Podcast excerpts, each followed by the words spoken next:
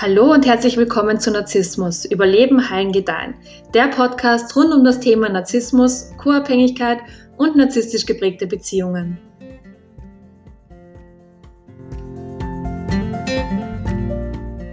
Hi, schön, dass du wieder mit dabei bist.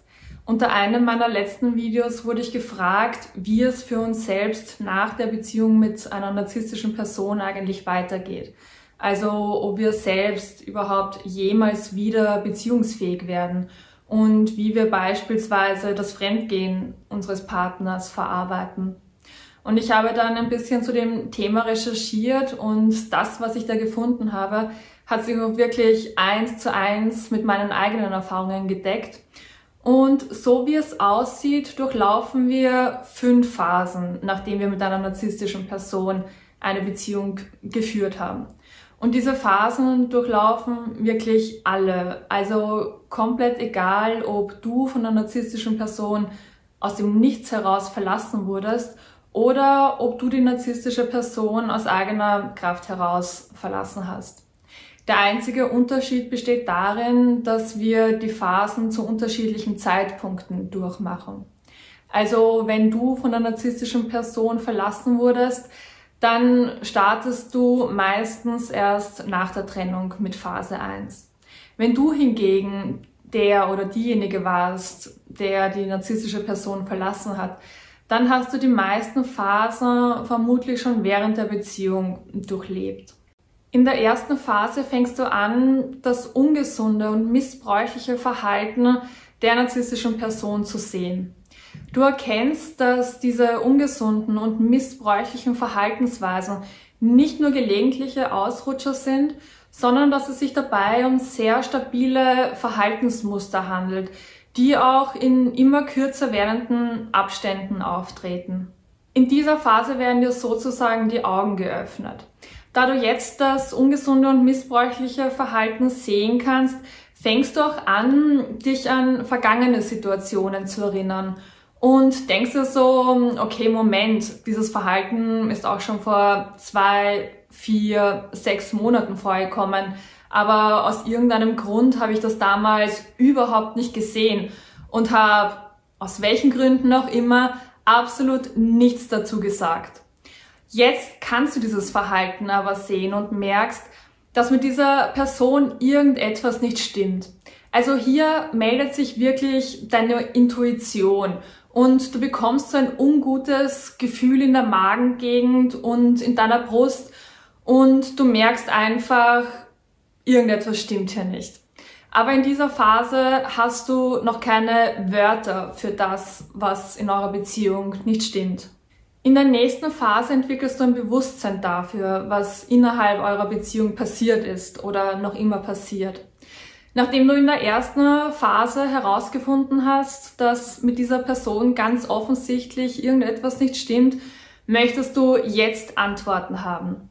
In dieser Phase fängst du an, das ungesunde und missbräuchliche Verhalten der narzisstischen Person zu googeln und du schaust dir gefühlt eine Million YouTube-Videos zu diesem Thema an oder hörst dir Podcasts dazu an oder liest einen Artikel nach dem anderen und bestellst ein Buch nach dem anderen zum Thema Narzissmus und missbräuchliche Beziehungen. In dieser Phase möchtest du deinen Partner oder deine Partnerin in eine Schublade stecken, damit das missbräuchliche Verhalten endlich einen Sinn ergibt. Du hast nämlich wirklich schon das Gefühl gehabt, dass du das Problem bist und dass du verrückt bist, weil innerhalb eurer Beziehung einfach nie auch nur irgendetwas irgendeinen Sinn ergeben hat. In der Bewusstseinsphase findest du dann endlich heraus, dass nicht du der oder diejenige bist, die verrückt ist, sondern dass du einfach eine ganze Zeit lang emotional missbraucht wurdest und dass die narzisstische Person ihre abgespaltenen Anteile auf dich projiziert hat. In dieser Phase fängst du an zu sagen, dass dein Partner oder deine Partnerin ein Narzisst ist oder zumindest sehr starke narzisstische Anteile hat. Du sagst aber auf jeden Fall, dass du emotional missbraucht wurdest und dass diese Beziehung auf gar keinen Fall gesund ist. In dieser Phase hast du aber noch die Hoffnung, dass sich die narzisstische Person noch ändern wird, sobald sie nur selbst herausfindet, dass sie narzisstisch ist. Also du denkst, dass sobald dein Partner oder deine Partnerin weiß, was mit ihm oder ihr los ist, er oder sie sagen wird so, ja, oh Gott, stimmt, du hast vollkommen recht, ich bin ein Narzisst und mein Verhalten geht wirklich überhaupt nicht. Und danke, dass du mir das gesagt hast. Ich ähm, werde jetzt auf jeden Fall etwas an meinem Verhalten ändern. Ich wusste es bis jetzt einfach nur nicht besser.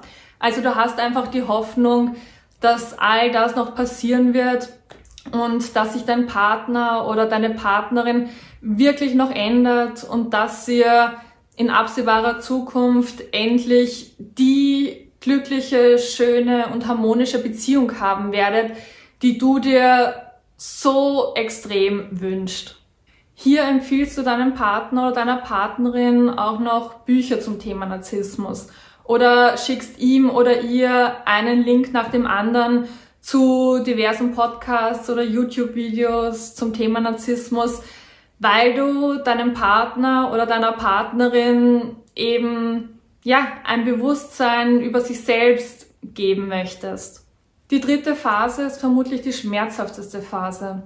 Hier akzeptierst du, dass die Person nun mal so ist, wie sie ist und sich auch nicht ändern wird. Du realisierst, dass dein Partner oder deine Partnerin nicht die Person ist, für die du sie gehalten hast. Und du fängst dich an zu fragen, ob eure ganze Beziehung eine einzige Lüge war. Du fängst an, ganz stark um die Person und um die Beziehung zu trauern. Also Akzeptanz und Trauer geht wirklich Hand in Hand. Solange wir noch Hoffnung haben, trauern wir nicht, weil wir ja noch glauben, dass die Zukunft besser wird.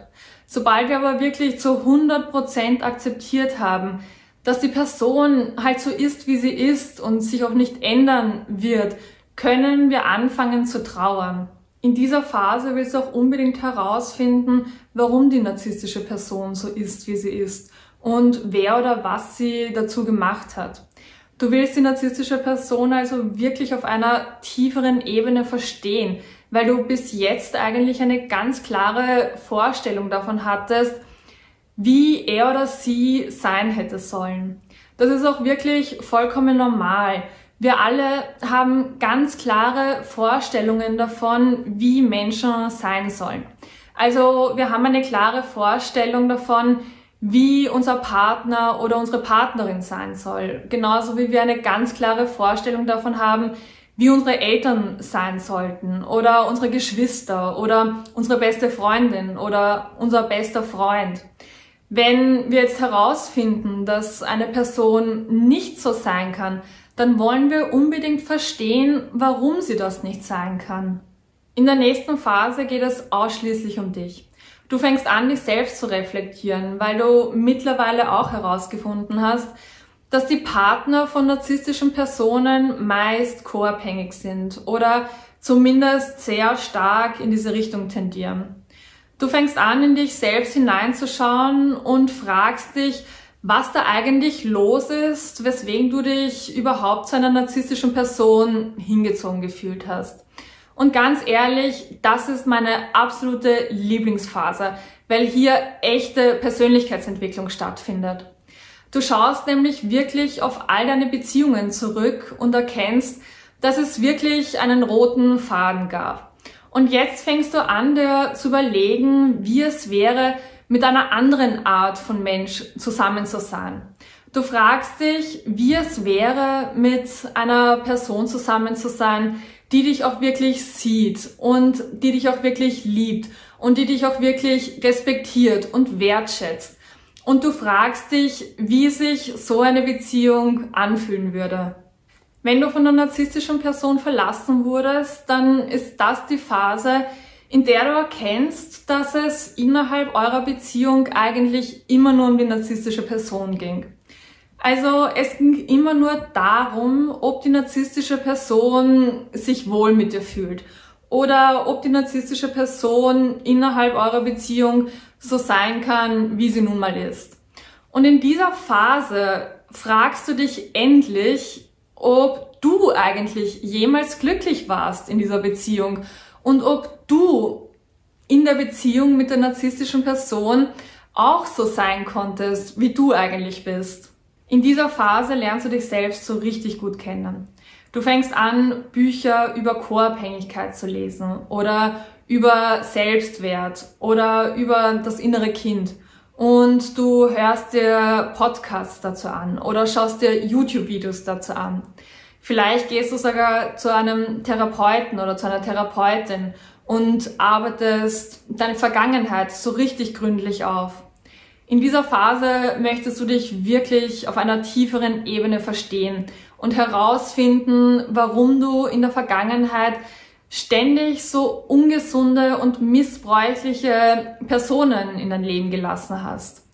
Du fängst an, an dir selbst zu arbeiten, weil du einfach verstanden hast, dass du alleine für dein Glück und deine Zufriedenheit verantwortlich bist und du nur dann glücklich und zufrieden in deinem eigenen Leben sein kannst, wenn du deine eigenen inneren Wunden aufarbeitest und heilst.